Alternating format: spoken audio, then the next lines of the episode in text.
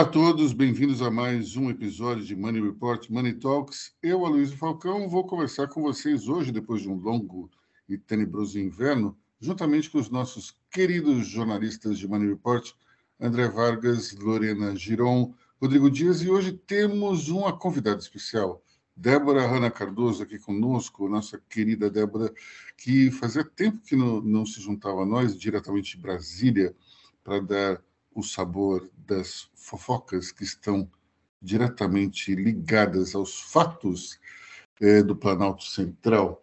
Vamos começar então pela reforma tributária. Foi finalmente aprovada ontem, depois de meses se falando eh, dessa, dessa mudança. Aliás, quando a gente fala em meses, é, é quase anos, né? porque é, os projetos começaram a a tramitar no Congresso já há muito tempo, mas é, finalmente, nesse ano de 2023, é, houve um, um, movimento forte para se juntar é, os caquinhos de uma proposta com a de outra, juntar tudo num texto único e colocar em votação.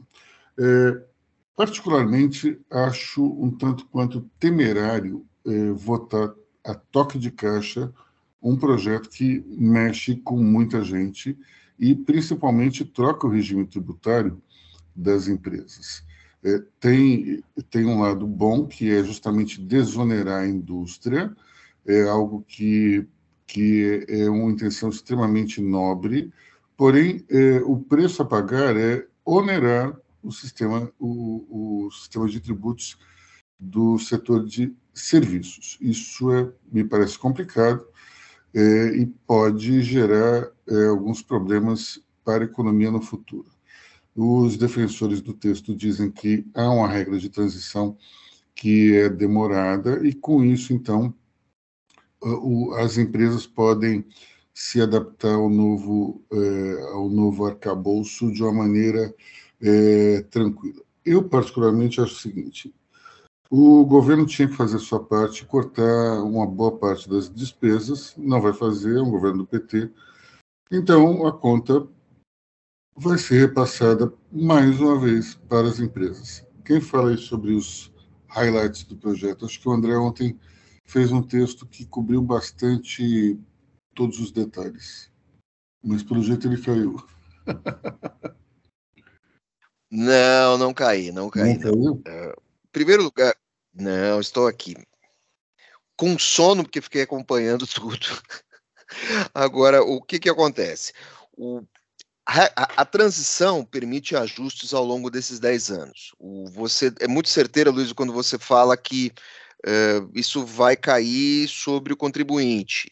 Uh, a bala de prata do, do governo, e esse é, talvez seja a maior crítica, é que para eventualmente aliviar as cargas, é, o governo conta com uma melhora a, grande da economia.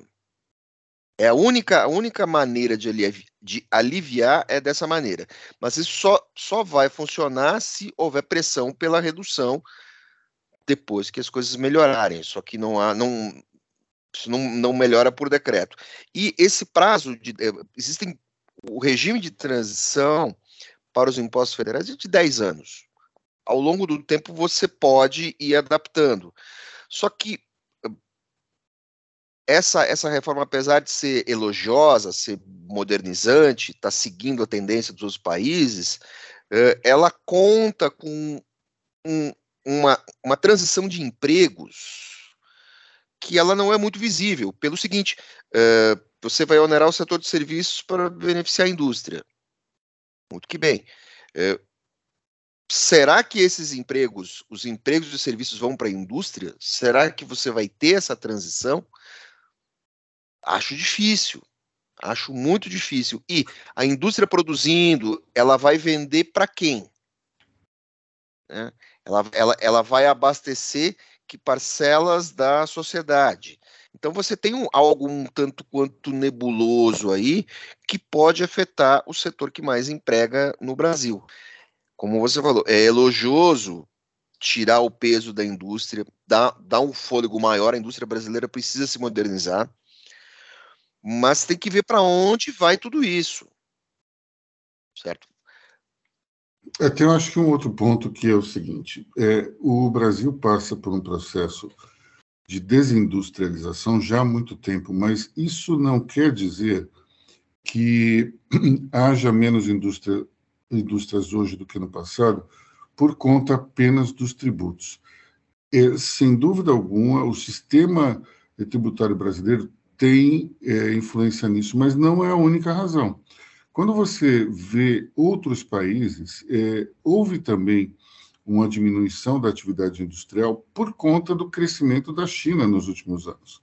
A China acabou concentrando uma boa parte da atividade industrial porque ela é extremamente competitiva né, na, em relação aos preços. E todos sabem que ela é, ela é competitiva porque tem uma mão de obra barata, quase escrava, e com isso o, o Estado acaba é, gerando uma situação na qual há uma falsa, digamos assim, competitividade.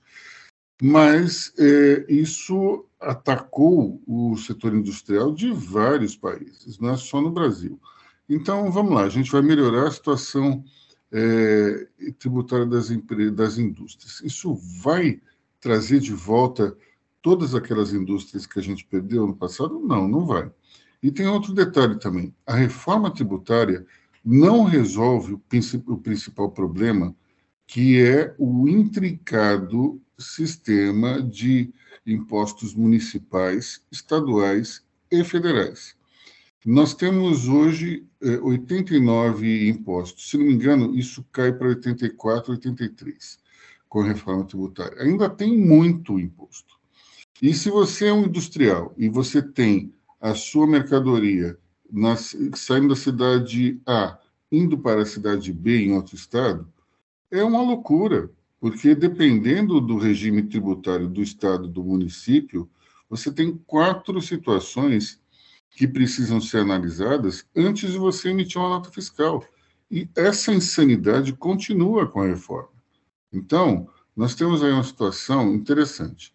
O governo é, fala, não, nós estamos melhorando é, a situação da indústria. Só que a principal maluquice não é contemplada pela reforma, que é justamente quando o produto sai de uma cidade e vai para outra, cruzando o país. Outro ponto importante é, é os, você tem estados que vão perder a arrecadação. E como é que você vai fazer? É, da onde vem esses recursos? Vem de um fundo. Como é que esse negócio vai funcionar? Você vai ter estados que não vão conseguir se é, conseguir acertar as contas por conta do fundo. Vão ter que diminuir as suas despesas.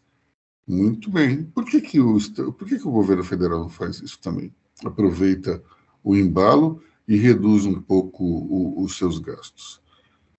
Mais uma vez, é um governo do PT. Sabe quando isso vai acontecer? Nunca. Débora. Bom, falando em fundo, eu acho que, inclusive, a reforma tributária, que é chamada pelos entusiastas como a mãe de todas as reformas, os, os parlamentares que defendem isso aqui em Brasília, é, chama é, a medida como isso, a, a mãe de todas as reformas, como se ela fosse resolver todos os problemas de falta ou, pelo menos, de escassez de investimento, né? É, mas, vou dar um exemplo, Zona Franca de Manaus. Ontem, enquanto estava cobrindo ali a reforma tributária, enfim, foi uma cobertura super caótica, porque do nada o PL apresentou um requerimento de adiamento de votação, aí isso atrasou a votação, aí o requerimento, enfim. É, é, a gente pode até entrar nessa seara depois, mas é, teve uma coletiva antes com a bancada do Amazonas. E, o, e os parlamentares do Amazonas comentaram o seguinte: que no caso do Estado, ele é, talvez seja o Estado que mais irá sofrer com a reforma. Porque, pelo menos, o, no caso de, de, do Caixa do Amazonas, ele perde 50% da receita, já que você vai para o destino. E aí cria-se um fundo para suprir isso. Aí eu questionei, mas quem vai administrar esse fundo? Quanto que será esse fundo? Quando, enfim, teve um monte de pergunta que teve que ser feita, porque quando a gente fala de fundo, é, é, é muito dinheiro público. Um fundo para você suprir metade do caixa de um estado é muito dinheiro. É, é um, a gente está falando de, de, assim, de, de cifras que, que eu não tenho na minha conta no banco, entendeu? E o que, que acontece? A, a, o que eles me explicaram é: será previsto, está previsto né, no texto, a criação do fundo para o Amazonas, devido à Zona Franca de Manaus. Para você que, que não está ligado, Manaus tem um regime tributário excepcional por causa da Zona Franca. Vargas ou a Luiz podem explicar isso melhor. Eu não vou entrar nessa seara do que é, para que serve, enfim. É, mas, a grosso modo, é para desenvolver a região. E aí você tem algumas indústrias instaladas lá.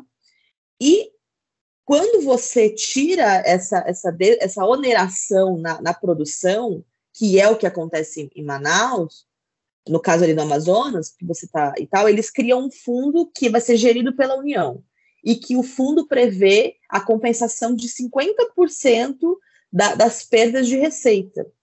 Ou seja, a União vai, vai recompor 50% praticamente da receita do Amazonas.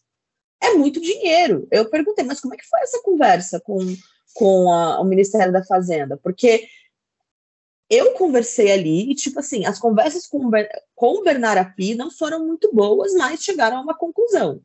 Bernard Api, para quem não sabe, ele é a pessoa mais contra exceções no âmbito das reformas.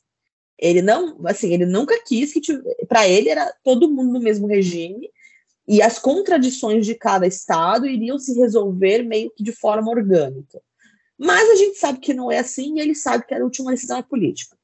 No caso do Amazonas, é, é, a bancada do Amazonas foi muito feliz e muito dura em relação a isso, porque a gente está falando de mais de 100 mil empregos. A gente está falando de, tipo assim, como é que eles vão aprovar uma reforma que vai tirar 100 mil empregos, já são 100 mil votos? É disso que a gente está falando. São 100 mil pessoas que vão ficar em situação que a gente não entende. É tipo a indústria indo embora, sabe? É, é esse é o lance. E aí eles e foram. Se pensar, são mais de 100 mil, né, Débora? Porque você tem as famílias desses 100 mil, né? Sim. É que eu peguei 100, pensei os 100 mil diretos, assim. Não estou nem pensando nos indiretos, não estou nem falando disso. E aí, o que, que acontece? Eles falaram que essa criação do fundo vai compensar e não sei o que. Aí eu perguntei, mas quanto que vai ser o fundo? É metade do PIB? Aí eles, aí a gente ainda não tem a cifra, porque isso vai ser por lei complementar. Ou seja, a, a, reforma tributária, que é muito necessária, tudo bem, todo mundo concorda, o caos tributário brasileiro é insalubre, mas ela prevê criação de fundos que você ainda não tem uma cifra trabalhada, você não tem nenhuma estimativa. E quem vai gerir esse fundo vai ser a União, quem vai recompor vai ser a União. Mas é que tá, a União vai ter caixa para isso? Porque, assim, vai ter dinheiro para isso? está falando de metade de um, do orçamento de um estado. E o Amazonas não é lá um estado pequeno. E, e todas as outras contradições de todos os outros estados. Então, a reforma ontem foi um dia super caótico aqui em Brasília. A votação foi para tarde da noite. A gente vai continuar falando disso ainda. E acho que a, a Zona Franca de Manaus, acho que é o maior extrato, assim, é o maior exemplo de como as contradições da reforma pesaram para o relator na hora dele conquistar votos. Vargas. É, em primeiro lugar, as regras do fundo não estão estabelecidas, vou ficar para depois, você tem razão. Toda, toda a montagem disso, é, ela me lembra muito assim, o, o, o Estado brasileiro, o governo brasileiro quer criar uma espécie de lei Candir, certo, para ajudar o Amazonas. Agora, quem é que diz que essa lei Candir uh, adaptada, não vai virar aquele problema da lei dos royalties do petróleo. A Luiz, você lembra disso? Foi só falar em lei Candir e lei de royalties começou a, a, a tocar sirene aqui doidamente, todos os alarmes começaram a disparar. A Luiz, você lembra da lei dos royalties que era de um jeito e ficou de outro? Lembro, não, tá, não, não, não, não há esse risco? Não há esse risco? Eu acho que tem, tem total esse risco, mas a gente tem que pensar no seguinte: é, quando a gente fala em caos tributário, como a Débora mencionou, é, tem que resolver essa questão da origem do destino. Isso não é contemplado pela reforma. É, é uma reforma que é o seguinte: se criou o IVA no Brasil, acabou com a guerra fiscal. Ponto. É basicamente isso que é a reforma. Vamos acabar com a guerra fiscal porque está ficando fora de controle. Eu, particularmente, acho que tem que ter guerra fiscal, sim. Se um Estado quer reduzir o imposto para atrair investimentos, qual é o problema? Ah, mas é que está prejudicando outro. E daí? O outro que reduza também. Eu acho saudável você ter um mecanismo no qual se ofereça uma cobrança menor de impostos para beneficiar a iniciativa privada. É, o que acontece, talvez, é que é, dentro do, da cabeça dos, dos parlamentares, isso seja uma coisa normal. Deixa eu falar uma coisa para os parlamentares. Não é. Você tem que deixar o, a iniciativa privada é, pressionar o governo por menos impostos. Agora, achar que é uma coisa ruim a guerra fiscal, não é. É ruim para o Estado que está perdendo os investimentos. Quando você compara, por exemplo, o que aconteceu no Estado de São Paulo durante quase 30 anos de PSDB, o Estado perdeu um monte de indústrias, porque não se teve nenhuma iniciativa para frear um processo no qual outros estados, como Minas, ofereciam condições melhores. É, vamos falar não de indústria necessariamente, mas, por exemplo, no setor de logística. A cidade de Extrema, em Minas Gerais, hoje é um, é um local no qual você tem um, uma enorme concentração de galpões, porque o Estado de São Paulo não foi competente o suficiente para oferecer melhores condições tributárias. E daí os governadores de Minas ofereceram isso, criaram um polo em extrema no qual o Romeu Zema é, conseguiu até é, bombar muito mais do que os antecessores. Agora, é, a gente tem que entender o seguinte: dentro de um sistema é, brasileiro de, de estradas de rodagem, né, que o transporte rodoviário é mais importante do que o ferroviário, você tem que começar a ter é, indústrias e, e galpões em outros estados também. Não dá para concentrar tudo aqui em São Paulo. Qual é o problema de outros estados oferecerem condições melhores? Eu não vejo problema nenhum. Agora, esse, essa ferramenta de competitividade foi absolutamente inviabilizada com a reforma. E outra coisa que eu vejo complicada do IVA é que ele ainda não é um sistema que pode reduzir a, a sonegação fiscal do comércio. Você tem situações nas quais o comércio continua sonegando e também, apesar da, da iniciativa do governo de taxar essas compras internacionais de 50 dólares, o IVA não é exatamente o mecanismo para isso. É um outro imposto que vai ser criado. Então, a gente tem aí uma reforma que é para inglês ver, na minha, na minha opinião. Se tira uma, uma oneração e passa pra, de um setor e passa para o outro, você junta alguns impostos em um só, que é o tal do IBS, né, Imposto sobre Bens e Serviços, é, reduz aí, aí, a carga tributária de, de uma faixa que ganha menos, joga para quem ganha mais. No fundo, no fundo, é só uma questão de tirar um monte daqui e ir para lá. É, vamos ver como é que isso vai impactar a economia, porque é, o setor de serviços, dependendo da conta que você faça, ele é responsável por 60% ou 70% do PIB. É muita coisa.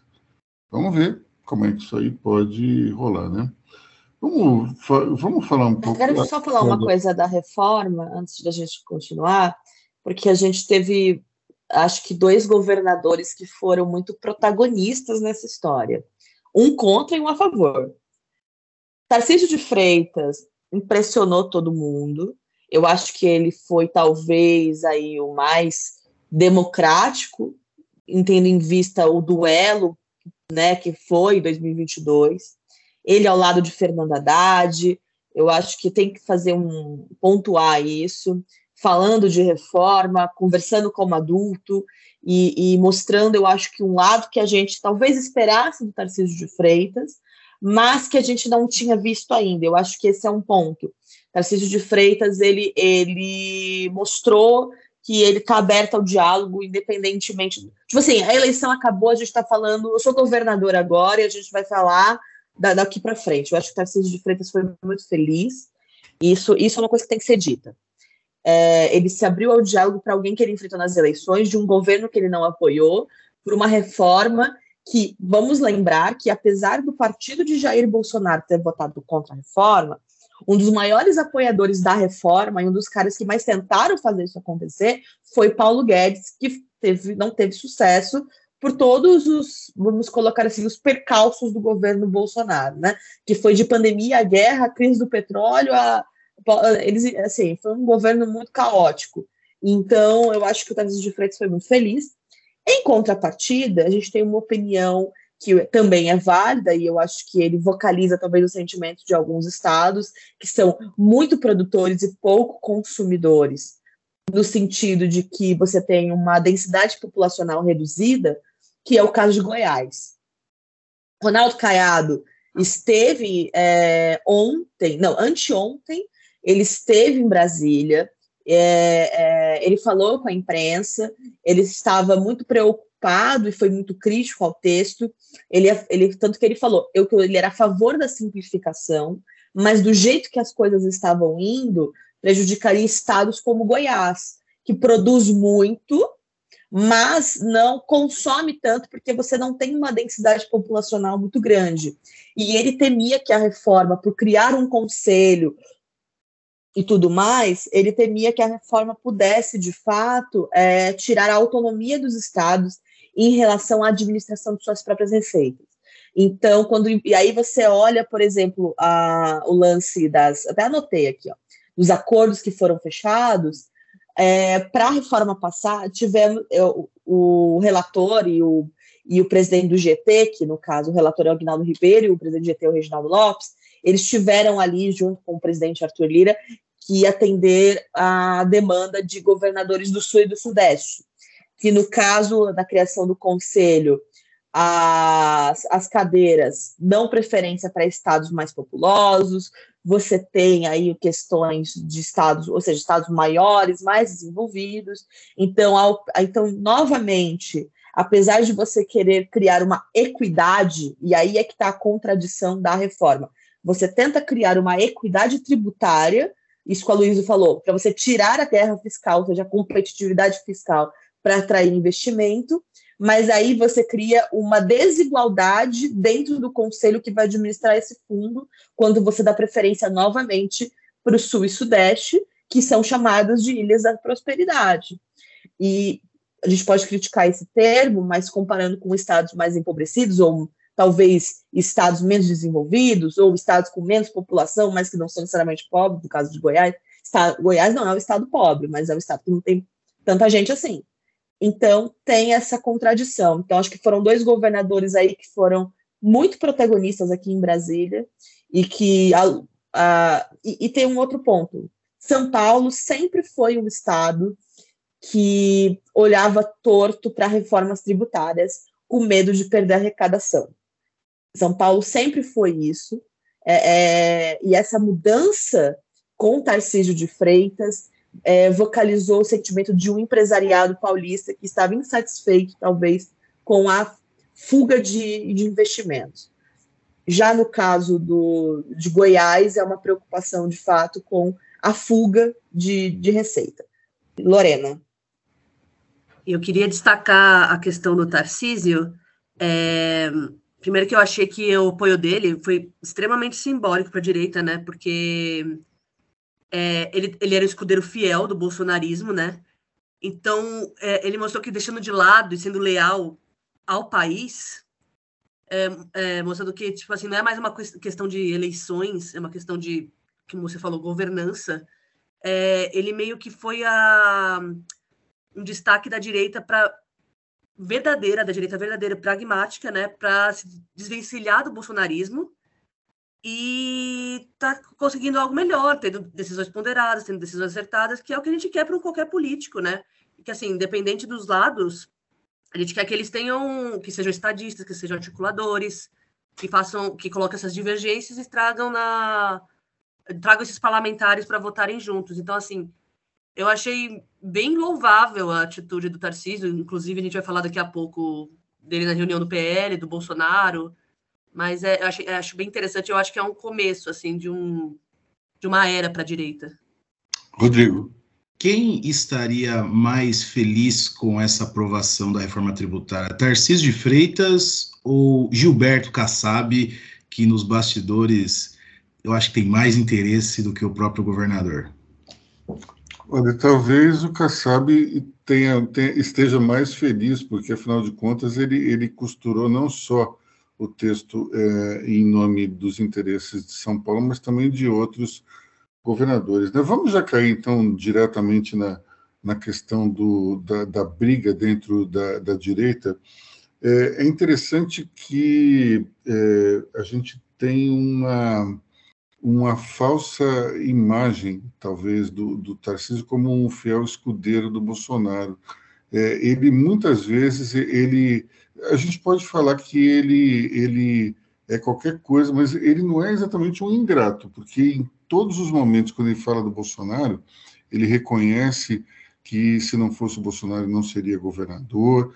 Ele, quando o Bolsonaro veio a São Paulo, ele hospedou eh, o ex-presidente no Palácio dos Bandeirantes, mas ele não, ele ao mesmo tempo é uma pessoa extremamente pragmática e, um, e alguém que é ponderado. Então, quando ele, não entra nessas brigas ideológicas à toa, que é o caso do deputado federal Ricardo Salles. Ele tem uma rixa antiga com, com o Tarcísio da época em que Tarcísio foi indicado pelo Bolsonaro para ser o candidato do governo aqui em São Paulo.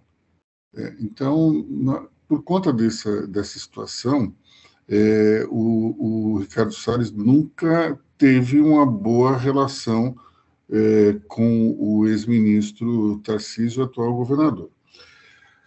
Agora, é, essa, essa reunião aí que, dos parlamentares do PL foi extremamente pesada para o Tarcísio, porque teve vaia, é, teve gente falando na cara dele como Ricardo Salles que ele não fazia um governo de direita. É interessante isso.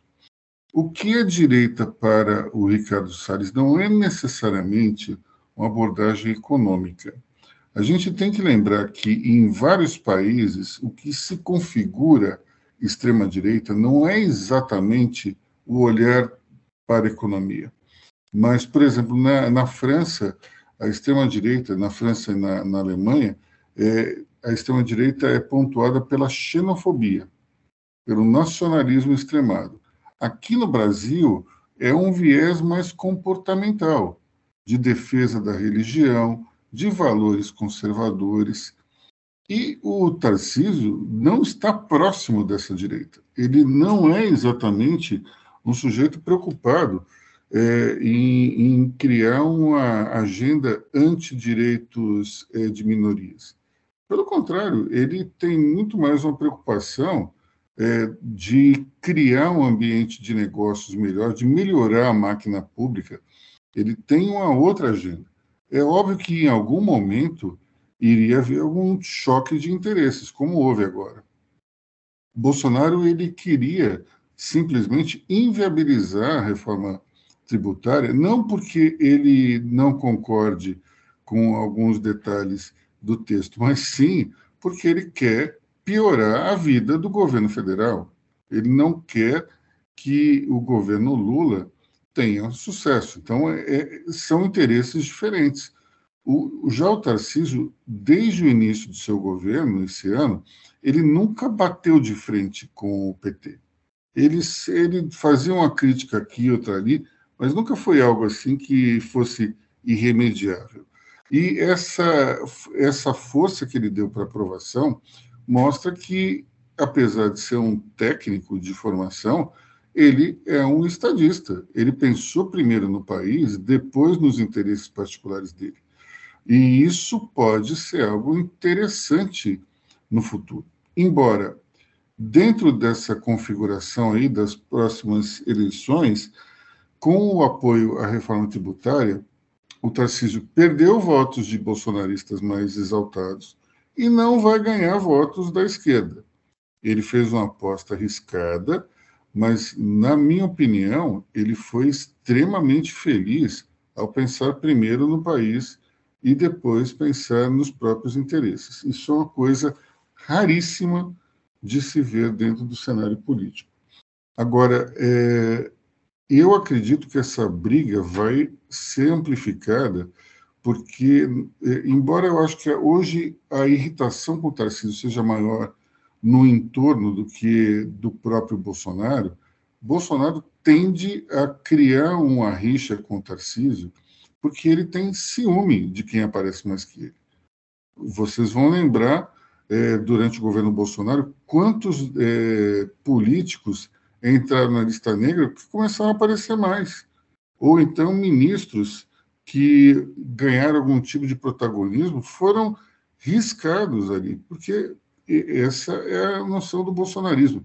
Ninguém pode aparecer mais que ele. Então, o, o Tarcísio, apesar de todo o reconhecimento ao Bolsonaro, acredito que ele vá se distanciar, não porque ele queira, mas porque o Bolsonaro vai querer em algum momento. Agora, Bolsonaro tem qual alternativa para 2026? Eu acredito que a melhor alternativa é o próprio Tarcísio. Se ele colocar a Michele, para mim é um suicídio político. Não por uma questão de que a Michele seja mulher, não é isso, não. É que a Michele nunca disputou uma eleição na vida. Ela vai ser massacrada nos debates. Ela vai ser é, dizimada pela imprensa conforme ela for dar explicações sobre o seu plano de governo. É, acho que nós temos aí durante, entre entre as mulheres é, de direita gente muito mais capaz, como por exemplo a Teresa Cristina. Não precisa ir para Michelle só porque ela tem um sobrenome. É, outro dia um amigo falava, não, mas ela tem uma grande penetração em, junto aos evangélicos. Eu disse, e daí? Agora a gente, tudo é evangélico aqui no Brasil.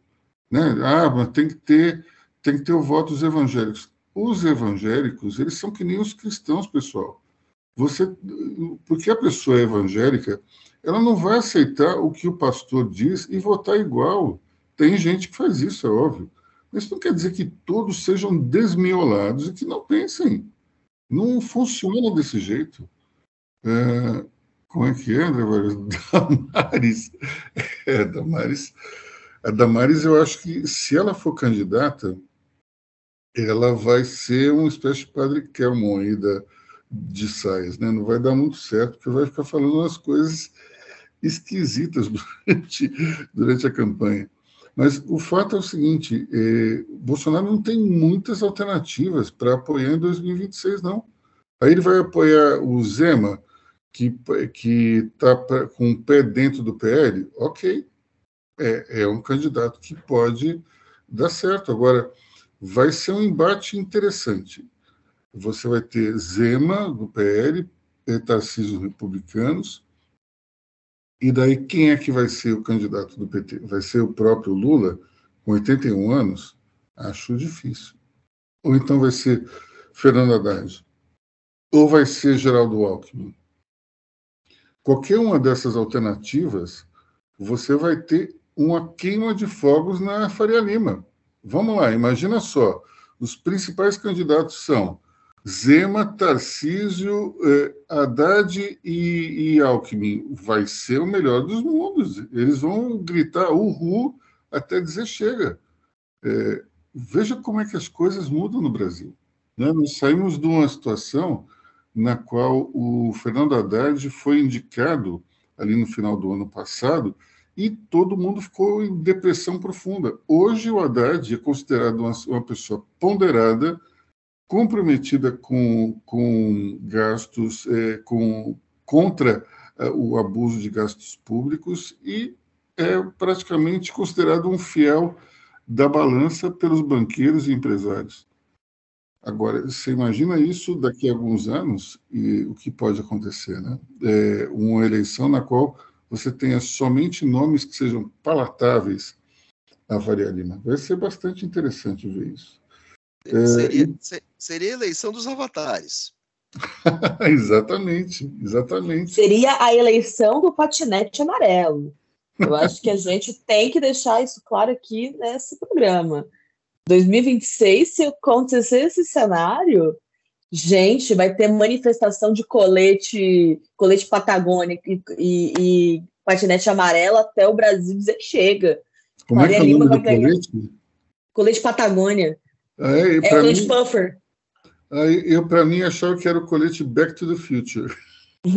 Não, é que assim, o nome é colete puffer. Mas tem uma zoeira nas páginas do Faria Limer, a Faria Lima Elevator, que é o colete Patagônia.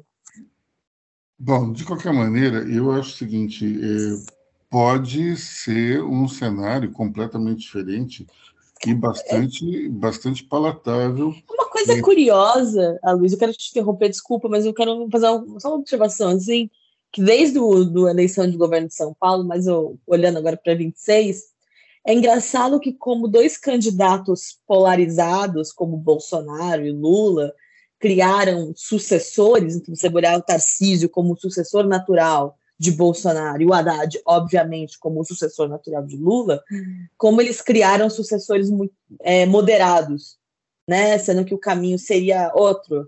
É tipo assim, é como se eles, eles criaram sucessores que se afastam completamente deles, assim. É uma coisa muito, muito doida. Assim, é, eles são sucessores que caminham para um centro. Haddad é o mais tucano dos petistas, e eu acho que o Tarcísio talvez seja o mais centrista dos direitas. É, é, e, e, aí eu acho que vai chegando num lugar ali onde as opções começam a ficar palatáveis. Eu não, sei qual, qual, o nome desse fenômeno, mas, mas talvez Freud explique. Eu vou a, eu, eu acho que também. André, mas antes só vou fazer um comentário que é o seguinte: vamos lembrar que a primeira incursão do Tarcísio no governo foi durante a gestão de Dilma Rousseff. Sim. Ele ficou durante do governo Temer e depois foi para o Bolsonaro. Então, é, não se pode subestimar o jogo de cintura do governador. O André. Também é preciso lembrar que a reforma a, a, aprovada, essa do jeito que está aí, mais ou menos, é uma reforma que estava no escaninho desde o início do governo Bolsonaro e Bolsonaro não quis mexer. Então, assim, é, é, Bolsonaro, ele de fato quer tocar fogo no parquinho. Agora, uh, Débora, vocês estavam falando sobre essa questão dos, dos sucessores eh, rumarem ao centro, é muito mais eh, por dois fatores. Falta, falta de currículo, certo? Falta de currículo na radicalização, e você tem um efeito gravitacional. Você tem um efeito gravitacional ali, por quê? Porque a polarização ela não se sustenta muito tempo. Né? À, à medida que. E, e, isso é como você ficar tentando uh, uh, uh, impedir, impedir a, o, o, estouro do dique com o dedo, tapando o buraquinho com o dedo. Não dá. Dizer, a tendência sempre é o centro. Né? A polarização se dá quando as coisas estão muito ruins. Então você busca alternativas mais radicalizadas. é por isso que existe um negócio grande chamado Centrão que, bem ou mal, o Centrão é o fiador da democracia e ele também é o fiador ali do pensamento médio do brasileiro. Né? Então é, é, interessante assim você ter sujeitos que são o, os herdeiros políticos imediatos ou os herdeiros políticos uh, uh, presuntivos, que esses caras migrem, né, apontem para o centro, apontem para a convergência em busca de soluções de governabilidade, porque é só disso que a gente está falando. No fundo, é isso aí e acabou. Falando em centrão, inclusive, eu falei que Freud explicava, mas Vargas já explicou. Parabéns, Vargas. Freud está muito bem representado nesse país. É, mas falando em centrão, a gente tem que lembrar de uma coisa que a gente não falou aqui, que a reforma tributária ela é um mérito do centrão, e eu acho que com o rosto do Arthur Lira, eu acho que o Arthur Lira ele provou novamente a, a, o capital político dele, porque o texto ele é uma celeuma, ele é um problema, ninguém queria mexer nesse vespeiro. Ele foi lá e falou: vamos fazer, reuniu com governadores, articulou com o partido, conversou, conversou. A RO, para quem não sabe o que é RO, gente, você que está aí na sua casa, você que está em qualquer lugar do Brasil que não está aqui em Brasília, RO é a residência oficial, que é onde o presidente da Câmara mora. Você também não sabe disso? Ele tem uma casa que, quando ele deixar de ser presidente, ele vai sair dela e vai voltar para outra casa que também não. Enfim. A RO nunca foi tão animada, tá? Teve reunião com governadores, teve reunião com não sei quem, com ministro, era uma loucura. Então, assim, é, Arthur Lira ontem fez um discurso, principalmente, eu acho que puxando um pouco a orelha do PL, falando o seguinte: reforma tributária não é, é um assunto de eleitoral, não é um assunto de, de, de embate político, vamos desarmar o Arthur Lira tem um discurso que ele fala desde o primeiro mandato dele como presidente, que é temos que desarmar os espíritos. Aqui dentro, a gente tem que discutir pautas de país. E eu acho que a reforma tributária vocalizou um pouco isso, porque ele saiu da mesa diretora. Você que, você que talvez nunca tenha parado para assistir a TV Câmara, assistam, é bem legal.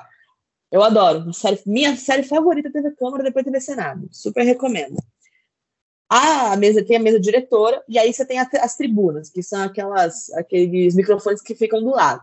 Ele foi para a tribuna, fez um discurso muito duro falando exatamente isso e ele basicamente disse assim, gente, ó, reforma tributária é uma pauta de Estado, é uma pauta necessária, a gente precisa simplificar. Então, acho que o Arthur ele provou novamente o capital político dele. E se alguém tinha uma, alguma dúvida sobre, eu acho, a influência de Arthur Lira, a, a, a, o poder de articulação dele. Eu acho que ontem, na votação dos dois turnos da reforma tributária, é, é, ele deixou claro que, que ele está onde ele está, porque ele consegue articular muito bem. Agora, o problema está com o Rodrigo, vai estar com o Rodrigo Pacheco, e o Rodrigo Pacheco vai ter que mostrar o mesmo serviço. Eu acho interessante essa questão que, que o André colocou sobre a falta de currículo da direita e a capacidade de articulação do centro. A gente tem, é, talvez, uma combinação perniciosa ali em relação à direita, que é a falta de nível, de um lado, e uma vontade de brigar que é fora de propósito da cena política. Então, vamos ver. Às vezes a pessoa tem até um certo nível, mas é extremamente combativa e não consegue é, se articular. Ou então a pessoa não tem nível nenhum e só quer brigar, também não vai a lugar nenhum. É, dentro dessa situação, nós temos, por exemplo, é, uma direita que está cada vez mais voltada para essa agenda de costumes. E vamos lembrar do que aconteceu aí essa semana com um post do pastor André Valadão. É, esse pastor que já tinha gravado um, um vídeo de fake news aí no passado, né?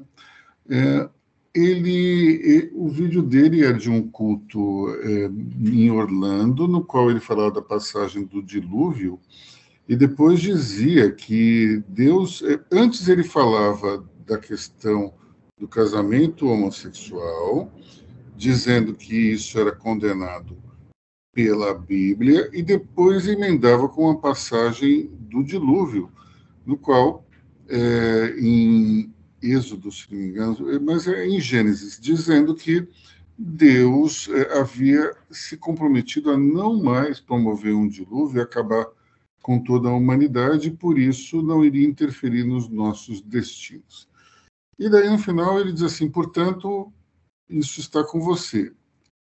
Ora, ele falou em Deus acabar e matar pessoas, e depois falou: Isso está com você. Ele não disse necessariamente que era para as pessoas matarem os homossexuais, mas a, a ligação dessas duas coisas é um tanto quanto preocupante, né? Bom, eu fiz um comentário no TikTok, é uma coisa meio esquisita eu estar no TikTok, mas é, a culpa é dos nossos amigos aqui. É, e no TikTok dizem, inclusive, que eu, eu sou o dublador oficial do ministro Gilmar Mendes, com essa minha voz aqui.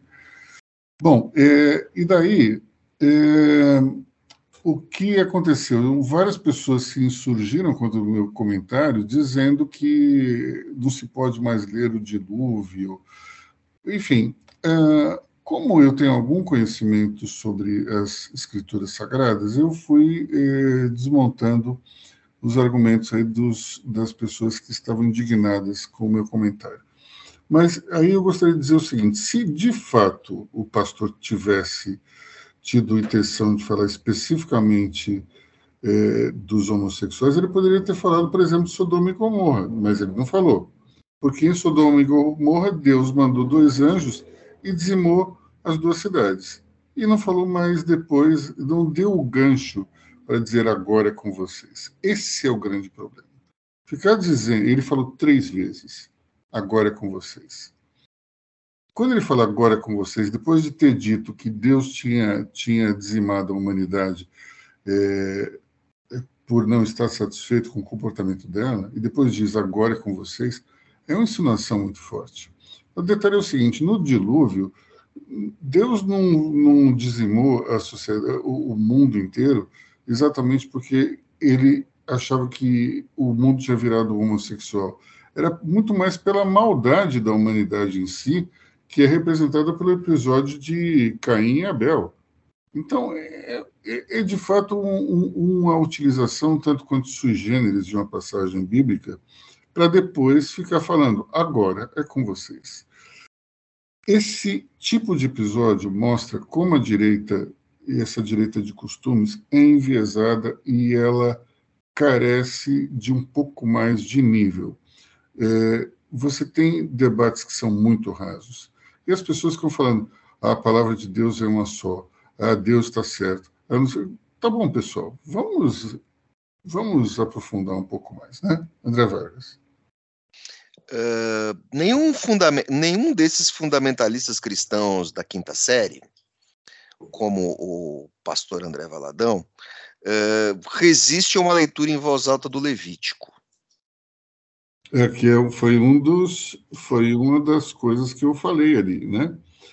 O, no, no TikTok, uma pessoa ficou falando que é, a palavra de Deus está na Bíblia e deve ser obedecida. E daí eu disse o seguinte: em Levítico, tem uma passagem que diz que quem trabalhar aos sábados deverá ser morto. Você concorda com isso? Eu só trabalho morto aos sábados, mas tudo bem. Nossa. Do, domingo eu ressuscito Ministro, e vou embora. Ministro Aloysio, com a devida vênia, eu acho que, devido a este, esta interpretação, o jornalismo tem que parar de ter plantão, entendeu? Não, curiosamente, essa mesma pessoa que diz que, que é, a, a Bíblia deve ser levada ao pé da letra, que, portanto, concorda com o, é, o assassinato de todo mundo trabalhar aos sábados, vai à venda no sábado, vai ao supermercado no sábado, vai ao restaurante no sábado. Tem um monte de gente que está ali, em tese, enfeitando a, a danação por elas. Ministro, você está me dizendo que Levíticos é um texto comunista? Tá vendo só? Não é porque não é comunista porque você não pode trabalhar no sábado, mas pode trabalhar no domingo. Meu Deus, a gente tem que refazer toda a legislação trabalhista, então. Vai lá, Levítico, faz o L, vai lá.